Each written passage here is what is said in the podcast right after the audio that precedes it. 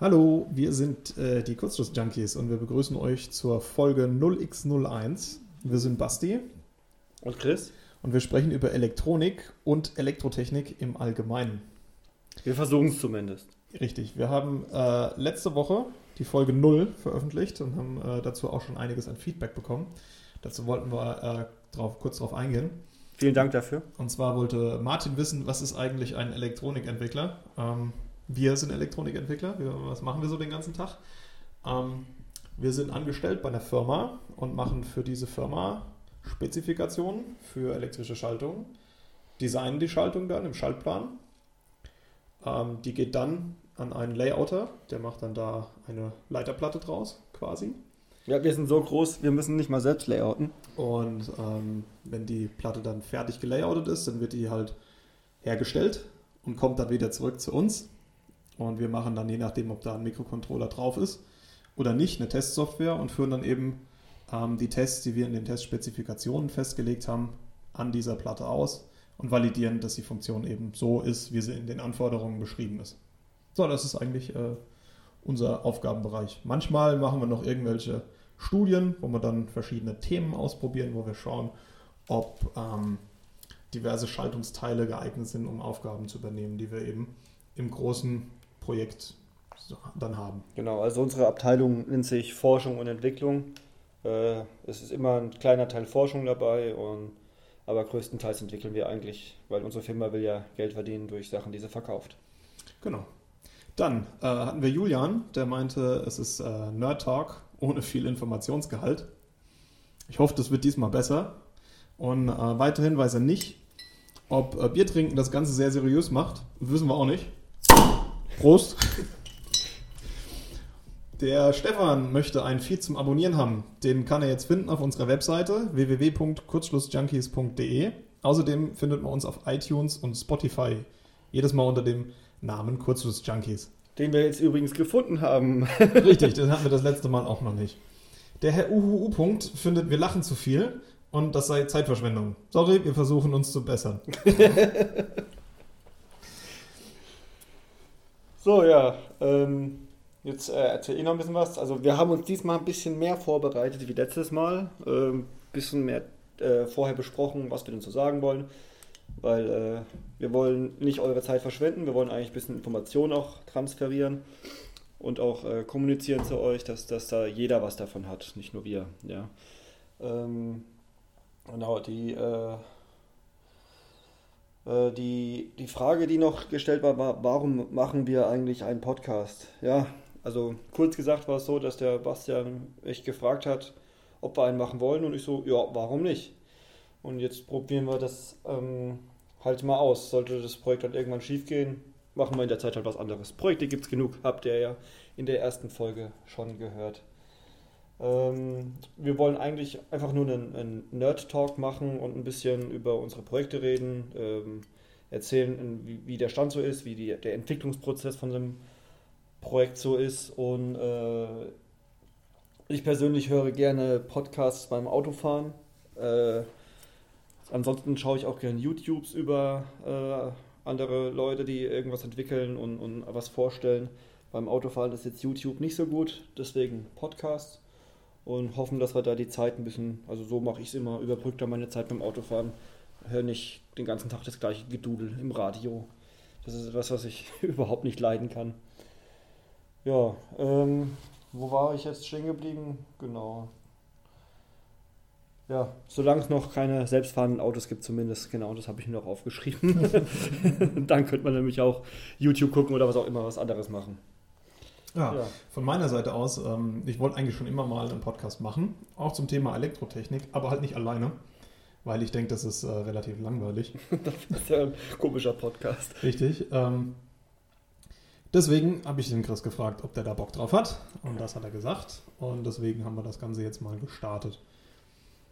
Genau. Äh, bei dem äh, Blog von Bastian bin ich mittlerweile auch aktiv und versuche da meine Projekte auch visuell zu zeigen und ein bisschen textuell zu beschreiben. Das heißt, sollten wir irgendwelche Sachen im Podcast nicht erwähnen, könnt ihr auch gerne auf dem Blog vorbeischauen und euch die, Pod, äh, die, die ähm, Projekte da mal anschauen und mal drüber lesen. Äh, meistens sind da Schaltpläne dabei, irgendwelche Modelle, wie wir uns das denn so denken und auch ein bisschen Hintergrundinformationen, was wir uns bei welchem Projekt so gedacht haben. Genau, wo wir jetzt schon bei Projekten sind, würde ich sagen, fangen wir mit dem Thema für äh, die heutige Folge an. Und zwar geht es um deinen 3D-Drucker. Ja. Möchtest du da so nochmal grundsätzlich erzählen, um was es sich denn da handelt? Genau, also die, ein Wunsch war ja auch noch, dass wir unsere Projekte ein bisschen detaillierter beschreiben. Und das mache ich mal hiermit. Also ähm, ich selbst und Basti auch, wir sind tätig in der, in der, auch in der 3D-Druckerbranche, möchte ich schon fast sagen. Äh, früher auf 3D-Hubs aktiv, wo man 3D-Drucke bestellen konnte, privat dann. Jetzt mittlerweile ist 3D-Hubs auch nicht mehr so privat, wie es früher mal war. Ähm, und aus dem Hintergrund äh, habe ich mir dann gedacht, du, äh, warum mache ich nicht eigentlich mal selbst einen 3D-Drucker? Ein 3D-Drucker ist im Grunde genommen nichts anderes wie eine ähm, ganz, ganz kleine Heißklebepistole, zumindest das Filamentverfahren. genau, äh, der Schicht über Schicht nebeneinander aufschartet nach ähm, Daten, die dann aus einem 3D-Modell kommen. Ähm, da gibt es kartesische und äh, Delta-Verfahren. Wen es interessiert, kann es googeln, wenn nicht. Es gibt noch ein paar mehr. Ja. Aber das sind so die hauptfunktionalen. Genau. Also ähm, im Grunde genommen gibt es für jede Achse einen Motor bei einem kartesischen, einer für X, einen für Y und einen für Z. Die Motoren sorgen dann dafür, dass quasi sich die, die Nozzle, äh, das Hotend quasi über dem Druckbett hin und her bewegen kann und hoch und runter. Wobei äh, normalerweise ist es immer so, dass Schicht für Schicht aufgebaut wird, also vom Druckbett aus nach oben. Das heißt, X- und Y-Achse bewegen sich und Z-Achse wird dann immer nur Ebene für Ebene nachgezogen. Genau, ähm, dann gibt es noch die Deltas. Das ist ähm, den Drucker, den ich gerade versuche in Mini, Mini, Mini nachzubauen. Also Mini, Mini, Mini meine ich so Richtung Kaffeetassengröße ist der Plan. Aktuell eine Kantenlänge von 7 cm. Was verdammt klein ist ja, für sowas. Ja. Genau, da geht es auch weniger darum, was Sinnvolles zu drucken, mehr als einen Drucker zu haben, der so klein ist. Ähm, drucken kann der natürlich zum Schluss trotzdem, das ist zumindest der Plan. Äh, genau, mein, mein, Plan war es, den Drucker voll und ganz nur aus Platinenmaterial herzustellen, außer den Motoren, die halt aus, Motor, aus äh, Metall zu sein haben, und Zahnrädern und Kupfer und Spulen. Äh, ansonsten sollte, werde ich versuchen, den nur aus ähm, Platinen herzustellen. Das heißt, die ganzen Verbindungselemente sollen dann mit Lötzinnbrucken stattfinden. Da haben wir uns das letzte Mal drüber lustig gemacht, ob das denn überhaupt für statische Belastungen gut ist oder dynamische eher besser. Wir werden es sehen. Ähm, genau, da, an dem Projekt bin ich jetzt gerade so weit dran. Ne? Genau, du hast gesagt, ähm, die, die, werden da in einzelnen Schichten aufgebaut. Wie ist denn da so der, der Arbeitsablauf? Ich habe jetzt so mein 3D-Modell im Computer ja, und will das jetzt ausdrucken. Was, wie ist denn da also, der Ablauf? Normalerweise sind die 3D-Modelle in einem, ich sage jetzt mal STL-Format. Also mhm, das, das, ist, ein, so ein 3D-Format. Genau, das kann man exportieren. Ähm, normalerweise, also dann packt man das in einen Slicer, nennt sich das Teil. Äh, also einen Schneider. genau, der ähm, liest das Modell ein, ähm, ba baut das dann in Schichten auf. Äh, Schichtigen muss man dann vorher ähm, kommunizieren. Also gewöhnlich sind so 0,2 mm, geht auch 0,1 mm, aber 0,2 sage ich der Standard. Sonst dauert der Druck eigentlich e einfach ewig, weil er immer nur 0,2 mm aufbaut, von unten nach oben. Genau, und der Slicer zerschneidet es dann quasi in die einzelnen Schichten und plant dann die Route, die der Druckkopf da fährt. Ähm, dann kann man noch ein Infill einstellen. Wenn man was Stabileres haben will, geht man so in die 80% Region rein. Äh, normalerweise reichen für die meisten Sachen so 20% Infill aus. Man kann auch komplett hohl drucken, aber. Also Infill ist dann quasi, wie, wie dicht innen drin der Raum gefüllt wird. Genau, wie, ah, okay. wie, wie viel Plastik ist quasi innerhalb des Modells. Mhm, mhm. ja. Genau, und dann äh, wird das exportiert. Das ist so ein ähm, G-Code. Das ist so allgemein verständliche Maschinensprache kann man ein bisschen vergleichen mit äh, C-Code und dann ähm, Assembler. Also das heißt, man hat erst eine höhere Sprache, das ist in dem Fall das STL-Format und bricht es dann runter auf Maschinensprache, was dann in dem Fall der G-Code ist, der dem Druckkopf sagt, fahre so und so viel Millimeter in die Richtung, extrudiere dabei so und so viel Plastik. Genau. Ah ja, okay. Also ist das quasi ein ganz normales CNC-Gerät? Also so ja, es ist eine, wie, wie, eine CNC-Fräse, nur halt genau, nur mit mhm. Plastik. Ja. Ah, okay. Und ähm, das heißt also, du hast eine PC-Software, wo du dann diesen G-Code erzeugst. Und dann hast du noch eine Software auf dem Drucker, also eine Firmware quasi, die dann äh, die Maschine auch ansteuert. Ja, also ich, ähm, ich habe auch beschrieben, ähm, mein, mein Plan ist, äh, eine, eine fertige Software zu, schreiben, äh, zu nehmen. Ähm, von, von Arduino gibt es da eine, das nennt sich Marlin. Äh, ist, ist eine, ist eine 3D-Drucker, also eine, eine, eine G-Code-Interpretiersoftware, kann man so sagen, die dann den G-Code in Maschinen, äh, dann diskrete Maschinen übersetzt, also so und so viele Schritte in die und die Richtung. Weil das kann der Slicer noch nicht wissen, weil er nicht weiß, auf welches, welchen 3D-Drucker er später trifft. Wie gesagt, es gibt ja verschiedene mechanische Sachen, die werden dann in der Firmware auf dem Drucker selbst umgesetzt, im Normalfall zumindest. Also im, im G-Code steht dann drin, wie viel Millimeter er sich bewegen soll genau. und die Firmware macht dann aus diesen Millimetern Schritte vom Schrittmotor oder, oder Winkel von genau. dem Servomotor. Genau. Ah ja, okay. Genau, mhm. genau. Und du hast gesagt, das ist Arduino, also so eine Arduino-Kompatibilität. Genau, also ich nehme dann bei, bei meinem Drucker soll später der AT Mega 2560 drauf sein. Es gibt auch AT Tinys oder so, aber ich habe mich für den AT Mega 2560 entschieden, da der ein relativ großer Chip ist und ich plane äh, als temperiertes Druckbett den Chip selber zu nehmen. Ja. Mhm. Der, der Chip ist in einem LQFP 100 Gehäuse, eine Kantenlänge von, ich glaube, 14 x 14 äh, Millimeter.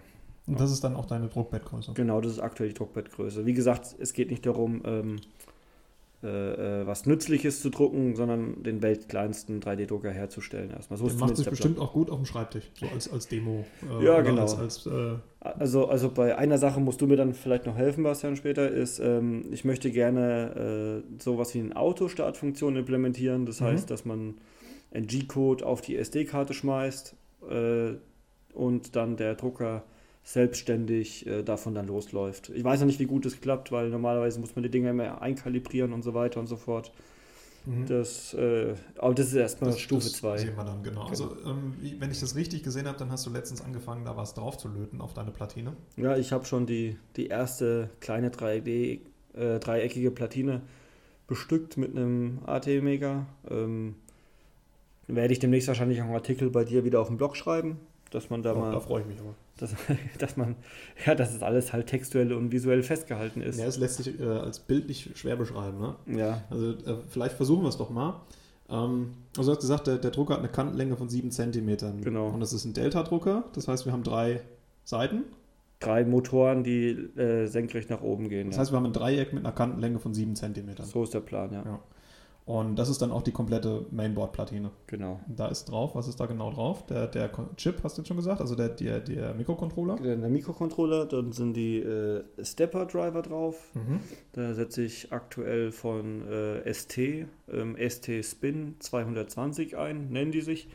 Die, der Vorteil von denen ist, sie sind super klein, können ausreichend viel Strom für das, was ich plane und haben das, ähm, das Stepper-Interface, was man von den ganzen Polulu-Shields her kennt, also ähm, Step und Dir und Enable, das heißt, ähm, der Mikrocontroller enable die Dinger, dann gibt es einen Schritt, ähm, wenn sie einen Schritt machen sollen und äh, über den Dir-Pin sagt man, in welche Richtung der Schritt zu gehen hat. Ähm, dann habe ich noch einen Chip drauf, das ist der FT230X, äh, das ist mein äh, UART zu USB Konverter. Da habe ich jetzt auch festgestellt, dass der nur auf 3,3 Volt Pegeln arbeitet, was für den AT Mega erstmal kein Problem ist. Aber ich kann den Reset von dem AT Mega so nicht bedienen. Das ist schon die erste Änderung zu meinem äh, Grundschaltplan, dass ich da einen Level Shifter gebraucht habe.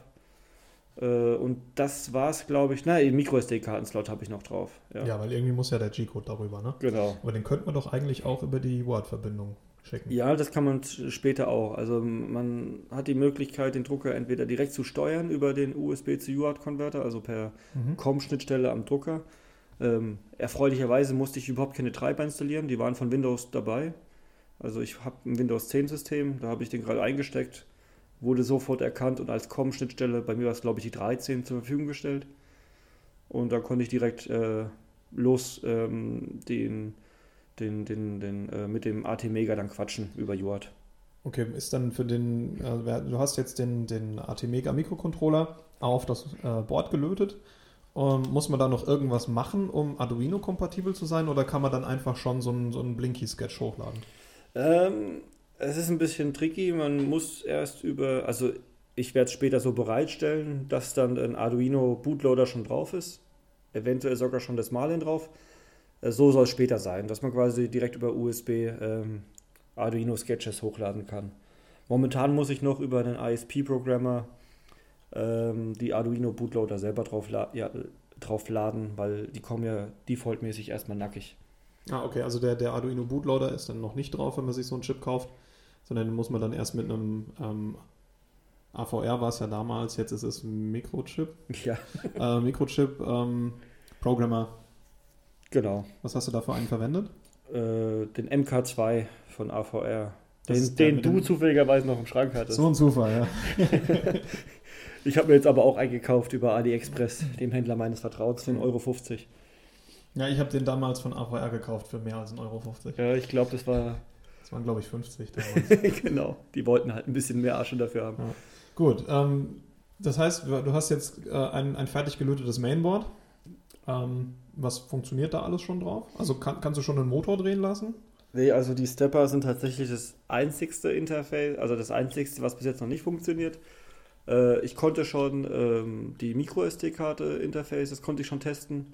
Ähm, werde ich dann auch bebildern. Also ich habe erkannt, dass ich eine 16 GB äh, Micro SD-Karte, äh, Micro SD HC-Karte drin stecken hatte, mit äh, FAT32 formatiert. Also ja, okay, also hatte das Dateiformat auslesen. Also genau, das, und ich konnte das Format auslesen können. Genau, und die Dateien, die drauf sind. Also mhm. kann ich sagen, das Micro SD-Karten-Interface ja, sollte funktionieren. Der UART läuft. Mhm. Und äh, wie gesagt, ich hatte noch einen kleinen Fehler. Ähm, das DTS-Signal ähm, vom, vom UART habe ich nicht angeschlossen an den Reset vom AT-Mega, weswegen. Okay, wofür braucht man das? Äh, das ist der Arduino ähm, Compiler nutzt das Interface, um seine, sein Hex-File hochzuladen. Ah, okay, also das ist quasi eine Möglichkeit, um, um vom PC aus den Arduino zu resetten, dass der Bootloader erst wieder startet. Genau, also der, ah, ja, der okay. Bootloader hat nur einen sehr kurzen Timeout, und, ähm, indem er quasi auf Daten über die UART wartet und danach geht er in, sein, in seinen Applikationscode, wenn er vorhanden ist. Hat, hat ein bisschen gedauert, bis ich es rausgefunden habe, weil ich habe mit deinem Programmer den Arduino Bootloader drauf gemacht und konnte dann super mit Arduino das Malen hochjagen und hatte dann halt das Problem, dass es kein zweites Mal gegangen ist. Und da dachte ich, was ist denn jetzt faul? Bis ich dann dahinter gestiegen bin, dass jedes Mal, wenn ich mit deinem ISP-Programmer den nackigen Bootloader drauf mache, er immer schön äh, im Bootloader rumeiert. Und ah, okay, also der findet dann quasi keine Applikation, die er starten kann und dann wartet er halt. Genau, und dann bleibt der Bootloader hängen okay. und äh, dann habe ich quasi jedes Mal erstmal mit deinem ISP-Programmer gearbeitet, äh, bis ich dann rausgefunden habe, dass es da das DTS-Signal gibt. Ich weiß auch, warum ich es nicht angeschlossen habe. Ähm, der FTD, äh, der FT230 hat keinen DTS-Pin. Oh, okay. der hat aber so einen ähnlichen Pin, das ist der CTS, äh, CT R oder so. Also es ist auch so ein Datenkontrollpin für die Serial-Schnittstelle. Mhm. Und den konnte ich dafür auch verwenden, weil ich dann mich ein bisschen belesen habe und der äh, Arduino äh, Flasher, der unterstützt quasi entweder das Resetten per DTS-Pin oder per, ich glaube, CTR-Pin. Ich bin mir jetzt nicht mhm. hundertprozentig mhm. sicher. Okay. Genau, da habe ich dann äh, versucht, einfach nur einen Kondensator dran zu löten, um den Reset einmal kurz zu ziehen und das hat dann nicht funktioniert worauf ich dann am Ostsee angeschlossen habe und habe gesehen, dass der Pegel nicht weit genug runtergezogen wird. Und dadurch dann der Level Shifter, den ich jetzt noch implementiert habe. Also ich werde das alles noch ein bisschen besser beschreiben. Aber der Level Shifter ist ganz tricky. Da ist es auf jeden Fall wert, beschrieben zu werden. Das ist ähm, im Endeffekt nichts anderes wie ein MOSFET und ein Widerstand. Und äh, das Coole an dem Level Shifter ist, dass der in beide Richtungen funktioniert. Also der kann, äh, der ist bidirektional. Der kann eine Spannung äh, eingangsseitig, äh, die äh, Gate-Source-Spannung ist. Also ich sage jetzt mal, die meisten äh, MOSFETs haben so ab 1 Volt schalten die, das heißt Mindestspannung 1 Volt am Gate-Source. Und ähm, die können dann quasi bis zur Drain-Gate-Spannung äh, konvertieren. Und das ist in den meisten Fällen so an die 12 bis 15 Volt je nach MOSFET. Genau, und das, das funktioniert einfach so, dass man einen, einen Widerstand von äh, Gate nach Source hängt. Dann hängt man an Source äh, den Niederspannungspegel, äh, so 0 bis 3,3 Volt bei, in meinem Fall. Und an die Drain hängt man dann den, den höheren Spannungsbereich. In meinem Fall war das dann der Kondensator, der einfach nur am Reset hing. Ah ja, okay. Und damit kannst du dann quasi mit deinem 3-Volt-Signal auch das 5-Volt-Signal resetten. Genau, das hat dann super funktioniert. Der Kondensator brauchen wir deswegen, weil das äh, CTR-Signal dauerhaft low bleibt und man will ja, dass der Reset wieder kommt. Also nimmst du quasi den Strom, der dann in den Kondensator fließt zum Laden, ähm, Genau. als, als Impuls. Genau, das macht dann einen Puls drauf, den Reset-Puls. Und ähm, jetzt muss man nur noch aufpassen, weil wenn man diesen Kondensator wieder loslässt und der nach oben schnellt quasi, kann an dem Reset-Pin natürlich dann eine Spannung größer 5 Volt sein, was äh, äh, der Controller wahrscheinlich nicht mag auf Dauer, wenn er da immer wieder mal kurze energetische bis zu 10 Volt dann sieht. Da habe ich mir dann äh, gedacht, weil ich habe keine Diode bei mir bestückt, äh, ich nehme die Body-Diode von einem anderen Transistor und frickel den dann da drauf, weil ähm, die MOSFETs habe ich drauf. Jetzt habe ich viermal halt den gleichen MOSFET. Ich versuche immer meine Bombs, also meine, meine äh, Bill of Material, die, die Stücklisten immer so schlank wie möglich zu halten, was die Bauteilvarianz hat, halt bedeutet, ja. Okay, wie viele verschiedene Bauteile hast du drauf? Oh, das ist über den Daumen gepackt. Also ich weiß es nicht sicher, ich habe es nicht gezählt, aber ich glaube, es sind unter 15. Oh, das ist echt wenig. Ja, ich versuche noch weniger zu machen. Ich habe einen Vorwiderstand für die LEDs, das sind 511, berechnete 511 Ohm. Mhm. Äh, ich habe 10 Kilo oben drauf für die ganzen Pull-Ups und Downs. Äh, ich habe 4,7 Kilo oben drauf, weil das gefordert sind an irgendeiner Stelle. Und ich habe, äh, was war noch, 27 Ohm für USB in Reihe drauf. Mhm. Äh, ich werde bei der nächsten versuchen, den 27 Ohm einfach mal wegzulassen. Das kann ich ausprobieren, wie das dann funktioniert. Und den Vorwiderstand kann ich vielleicht durch 10 Kilo Ohm ersetzen. Dann leuchtet die LED halt nicht ganz so hell. Nicht mehr wirklich. ne? Genau. Und die 4,7 Kilo Ohm könnte ich ja durch zwei parallel geschaltete 10 Kilo Ohms ersetzen. Könnte man machen, ne? Da, Also hast du auch noch kein Platzproblem auf deinem kleinen Dreieck. ah ja, 0402er Widerstand passt immer noch drauf. Gut. Ähm, wie sind denn jetzt dann die nächsten Schritte? Also du hast jetzt das, äh, das dreieckige Mainboard. Du weißt, wie man das jetzt in Betrieb nimmt. Wenn jetzt die Motoren funktionieren, wie geht's weiter? Ja, also erstmal müssen die Motoren funktionieren. Das heißt, der, der nächste Schritt ist jetzt erstmal für mich, das äh, Stepper-Interface mal im Ostsee anzuschauen. Ich tippe darauf, dass ich einfach nur die Driver nicht richtig gelötet habe. Ähm, wenn die dann funktionieren, dann wäre der nächste Schritt, die, die Seitenwände bestellen und die dran zu löten. Und äh, die Endschalter habe ich schon mitbestellt. Äh, und dann wäre der nächste Schritt eigentlich mal ein bisschen mit der Maschine durch die Gegend zu fahren und zu gucken, ob das soweit funktioniert. Ja, da bin ich immer gespannt. Ja, ich auch.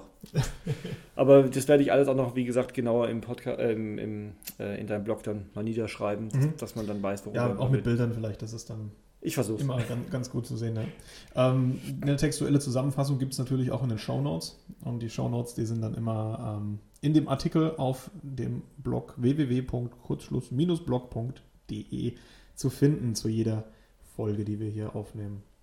Gut, ähm, so viel erstmal zu dem 3D-Drucker-Projekt. Ja, Ich ich, denke, wir glaub, werden da in Zukunft dann nochmal drüber sprechen, wenn es äh, Fortschritt gibt. ja, ich, ich denke aber, wenn ich äh, die, die Stepper am Laufen habe und die Seitenwände bestellt habe und der das erste Mal durch die Gegend fährt, dann, dann machen wir nochmal einen, einen Podcast dazu. Äh, das ist aber so der aktuelle Stand. Ich, ähm, ich schätze mal in einem Monat oder so, vielleicht auch in zwei, je nachdem, wie, wie ich dazukomme. Jetzt ist ja dann auch Weihnachten. Da wird die Arbeit wahrscheinlich ein bisschen runtergefahren. Okidoki. Ähm, so viel zu dem Projekt. Kommen wir zur nächsten Kategorie, ist der Chip der Woche. Da habe ich diese Woche einen rausgesucht. Und zwar ist das der PCA 9615 von NXP. Das ist ein äh, differenzieller I2C Bustreiber. Und den habe ich äh, das letzte Mal in der Folge 0 auch schon angerissen. Der ist nämlich auf meinem Knöpfchenspiel drauf. Und ähm, kurz, das Knöpfchenspiel ist ein Spiel, bei dem es darum geht, die richtigen Knöpfe zu drücken, wenn die aufleuchten. Das spielt man gegeneinander, immer zwei Personen gegeneinander. Und ähm, da gibt es quasi drei Controller-Gruppen. Das sind einmal die Knöpfchen-Controller. Da- Das sind zweimal die gleichen Bauteile. Da werden dann 16 Knöpfe und 16 LEDs angeschlossen. Und die kommunizieren mit einem Raspberry Pi, der das Spiel dann koordiniert. Und das Ganze funktioniert über I2C. Und ähm, da haben wir dann eben Strecken von so jeweils ein Meter. Also es geht ein Meter von dem Raspberry Pi weg zu der ersten, äh, zum ersten Knöpfchenfeld und dann von dort nochmal ein Meter zum zweiten Knöpfchenfeld. Und ähm, I Quadrat C ist eher so für so höchstens 30 Zentimeter Leitungslänge auf dem Board ausgelegt. Das heißt, der, der Tisch wird zum Schluss in Summe 16 LEDs und Knöpfe haben oder mehr? 32. Das also sind zwei Spieler. Achso, ist für nur für zwei Spieler, ja, okay, ja. Genau. Und ähm, das Ganze ist natürlich erweiterbar auf fast beliebig viele Spieler. I Quadrat C hat halt 127 äh, mögliche Adressen. okay. Also Aber, 127 mögliche Adressen. Du sagst zwei Controller pro Spieler. Nein, ein Spieler hat einen Controller. Der macht dann LED. Der macht dann 16, 16 okay. LEDs und Knöpfe. Okay. Ja, und ähm, die kommunizieren über I Quadrat C miteinander. Okay. Und du hast diesen Aufpeppel, diesen äh, differenziellen Wandler, weil du über längere Strecken fährst. Genau. Und der funktioniert so, dass da ähm, eine interne Spannung und die externe differenzielle Spannung ähm, angelegt wird an den Chip und der dann aus ähm, SDA und SCL, wenn das denn aktiviert ist, ein differenzielles Signal macht für SDA und SCL. Mhm. Ein differenzielles Signal ist ja nichts anderes, als ähm, dass ich von einem Signal, das entweder Low oder High ist, ein Signal nehme, das ähm, Low oder High und dann das Komplementär davon ist.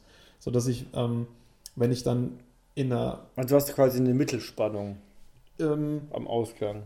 Nee, ich habe am Ausgang, ähm, also der, der, der, der, das differenzielle Signal sind ja zwei Leitungen. Ja. Und das gibt es ein High- und ein Low-Signal. Mhm. Und das ist, wenn dann der Eingang High ist, ist das High-Signal High und das Low-Signal Low. Und wenn der Eingang Low wird, dann wird das High-Signal Low und das Low-Signal High. Das heißt, die kippen in ihrer Polarität um. Und dadurch ah, hat man halt okay. einen wesentlich größeren ähm, einen wesentlich größeren Range. Okay, ich dachte immer, die differenziellen Signale gehen immer wieder zurück auf Null. Das gibt es auch. Ja, okay, das aber, das, auch. aber das ist jetzt nicht der Chip. Der macht wirklich eine der macht wirklich, Plus und eine äh, Minus. Plus und Minus ja. Das heißt, beziehungsweise Plus und Null. Ja. Also eine Minusspannung ist dann quasi Null und eine Plusspannung. Genau, das, das ist dann 5 okay, Volt. Der, der, ja, also der, der, kann, der, wird dann mit 5 Volt betrieben, hat mhm. eine differenzielle äh, 5 Volt. Und ähm, der Vorteil von sowas ist, das geht dann beim Empfänger auch wieder äh, in äh, einen differenziellen Eingang rein und der schaut halt lediglich die Spannungsdifferenz der beiden Signale. Der guckt jetzt nicht, sind das 5 Volt gegen Masse und das andere 0 Volt gegen Masse, mhm. sondern der guckt, was ist die Differenz zwischen diesen beiden Signalen und hat dann entweder eine äh, positive 5 Volt oder eine negative 5 Volt. Okay. Ja, und kann damit dann ähm, sehr zuverlässig auch in einem, in einem gewissen Abstand die, ähm, das Signal wiederherstellen zu einer Single-Ended 5 Volt, 0 Volt ähm, I Quadrat C. Ah, okay, das heißt, du kommst zwar weitere Strecken, aber musst mehr Kupfer dafür spendieren. Richtig, doppelt so viel quasi. Okay. Ja? Pro, und, pro, Leitung. Genau, okay. und dadurch werden halt auch ein, eingekoppelte Effekte. Ne? Also wenn ich jetzt zum Beispiel ähm, meine I Quadrat C-Leitung lange mache und ich kriege ein Radiosignal, ähm, das in dieses Kabel einkoppelt und das Kabel dann wie eine Antenne wirkt, dann kann es passieren, dass ich da halt eine Spannung drauf habe auf einem so ein äh, Kabel und das führt dann zu einem Bitfehler. Mhm, ja, und das wird reduziert, indem ich eben die Sicherheit habe, dass ich äh, das differenzielle Signal habe. Das heißt, ähm, die, die Spannung koppelt dort ein und beide Signale, beziehungsweise beide differenzielle Signale gehen halt um dieses eingekoppelte Spannungsniveau hoch, was aber der Differenz keinen Abbruch tut. Achso, das, das, das heißt, das ist einfach egal. Das ist quasi, als wäre es nicht da. Weil, genau, also weil der, der, Empfänger, der, Empfänger kriegt dann halt 6 Volt und 1 Volt und hat aber immer noch eine Differenz von 5. Ah, okay. Ja? okay. Und ein normaler I Quadrat C würde dann halt ähm, entweder einen High erkennen, obwohl eigentlich ein Low da sein sollte, mhm. weil halt gerade eine Spannung, ähm, okay. eine Fehlerspannung eingekoppelt ist. Oder wenn es auf die Clockleitung geht, würde er wahrscheinlich sogar. Dann würde er vielleicht auch mal samplen oder so. Ja, ja okay. genau. Okay. Äh, und das ist, also die, die elektrischen Störer, das ist fast genauso wie, wie einfach ein Potenzialunterschied. Ja? Man muss sich vorstellen, das sind ähm, 16 LEDs, die leuchten können. Das mhm. ist ähm, viel Strom, den man da braucht, also verhältnismäßig viel Strom.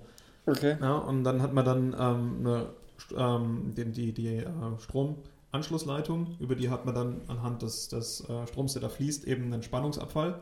Und dann kann es halt passieren, dass die Massen nicht mehr das gleiche Massenpotenzial haben. Ah, okay, okay, dann macht diese differenzielle Wandlung auf jeden Fall Sinn. Ne? Genau, die differenzielle Wandlung, die hebt das eben wieder auf. Ja, ja? Ja. Also die, die bringt dann das I C wieder auf die lokale, äh, auf das lokale Massepotenzial. Das heißt, wenn du einen Spannungsdrop hast, also wenn, wenn du ein bisschen Spannung verlierst über die Zuleitungen und, Ab und Ableitungen, dann spielt das keine Rolle, weil es einfach kompensiert wird. Richtig, genau. Ja. Okay, habe ich verstanden. Gut. Weiterer Vorteil ist, wenn ich jetzt mal überlege, ne, du hast SDA und SCL, also du hast Data und Clock, direkt nebeneinander liegen. Und wenn dann ein Strom fließt durch eine Leitung, entsteht ja ein Magnetfeld einmal außenrum. Ja? Mhm. Und das Magnetfeld kann ja in einer gegenüberliegenden Leitung, die so parallel daran vorbeiläuft, auch eine Spannung induzieren. Das ist das sogenannte Übersprechen. Mhm. Ja? Und wenn ich jetzt ein differenzielles Signal habe, dann habe ich einen Strom in die eine und in die andere Richtung. Das heißt, ich habe zwei Magnetfelder, die gegeneinander wirken und sich dadurch aufheben. Das heißt, das Übersprechen der Leitung, ja, also wenn jetzt zum Beispiel ganz lang Null übertragen wird, aber dann muss ich ja jedes Mal meinen Clock einmal hoch und einmal low Mhm. ziehen. Und das kann ja dann passieren, dass wenn ich das, den, den, den Clock high ziehe und er erzeugt eine Spannung, die in der, in der, ähm, in der SDA-Leitung sich zeigt, ähm, dass es dann high wird. Mhm. Ja? Und ähm, da entstehen auch wieder Bitfehler. Okay, das wäre ja quasi eine Fehlübertragung. Und durch die. Ah ja, okay, das hast du kompensiert einfach. Genau, weil, weil einfach das Magnetfeld sich auflöst. Beziehungsweise zwei gegenläufige Magnetfelder sich treffen. Okay. Welche, welche Datenrate schafft denn der Chip von NXP? Also der ist mit einem Megahertz spezifiziert für drei Meter Leitungslänge mit beliebig vielen Abgriffen in diesen drei Metern. Ne? Mhm. Also man muss dann quasi am Anfang und am Ende von dem Bus eine Terminierung vorsehen. Terminierung bedeutet einfach, da werden Reflexionen ähm, abgeleitet. Mhm. Ja, das macht man meistens, indem halt ein konstanter Strom fließt ähm, und die Impedanz der Leitung dort eben ähnlich ist. Also da kommt quasi die Spann das Spannungssignal kommt dort an und ähm, trifft dann da genau auf das Komplementäre. Ja, ist klar. Und ähm, bei 400 Kilohertz, was so ein relativ schnelles I Quadrat C ist und für meine, ähm, für meine Anwendung völlig ausreichend, gehen halt noch wesentlich mehr. Ja, also das ist nicht genau spezifiziert, aber ähm, im Datenblatt schreiben sie halt, dass bei einem Megabit, also eine Megahertz äh, Bit-Transferrate, drei Meter wunderbar machbar sind. Okay, Und bei 400 Kilohertz ist ja, das das ist ja weit unter der Hälfte. Dann. ja, genau. Das Ganze ist in einem äh, TSOP 10 Gehäuse, das heißt, es ist auch gar nicht so groß, Mhm. aber es ist halt auch super behandlötbar. Ne? Also da kommen Beinchen raus und äh, mit ein bisschen Geschick kann man das auch wunderbar löten. Ne? ja, nicht so wie ich mit meinen QFN-Gehäusen. Richtig, ja. Und dann äh, weiß man halt nicht, ob man jetzt einen Lötfehler gemacht hat, wenn man das per Hand lötet. Ähm, weil man kann auch einfach mit dem Mikroskop gucken, ob das okay, gelötet ist ja. oder nicht. Ja, ja und der, so, so ein so ein Chip, der kostet halt um die 2 Euro. Ja. Und ähm, das ist optimal. Also ich habe eine, eine super zuverlässige Datenübertragung. Für wenig Geld, ja. Für wenig Geld, I Quadrat C ist nicht komplex. Mhm. Ja, das kann man zur Not ähm, auch als Bitbanging noch implementieren. Der Okay. Raspberry Pi bringt das mit. Das heißt Bitbang, äh, dass du das quasi nicht über den internen Treiber nutzt, oder? Ja, genau, so dass ich quasi mein SCL auf einen Interrupt lege Mhm. äh, und bei jedem Interrupt äh, guck, was mein SDA-Signal ist. Okay, der Pi bringt das mit, ja. Der Pi kann I Quadrat C, richtig, Okay. ja. Und ähm, Ich meine, dieses Big Bang kann der auch. Der macht das, glaube ich, per Peripherie. Okay. Ja, also, Also- man muss dann auf dem, also er hat ja diese 40 Pins Mhm. ja, an, an dieser Extension-Header und dort gibt es einen I Quadrat C. Und ich glaube, Okay. das ist ein, ein Hardware I Quadrat C. Ah, okay. Aber der ist ja ähm, Master, der Pi, ja. Und die ähm, einzelnen Knotenpunkte, wo die, wo die Knöpfe und die LEDs dran sind, das sind die Slaves. Mhm. Und da ähm, gibt von ST die Möglichkeit, über die HAL-Bibliothek ähm, einen I2C Slave zu erstellen.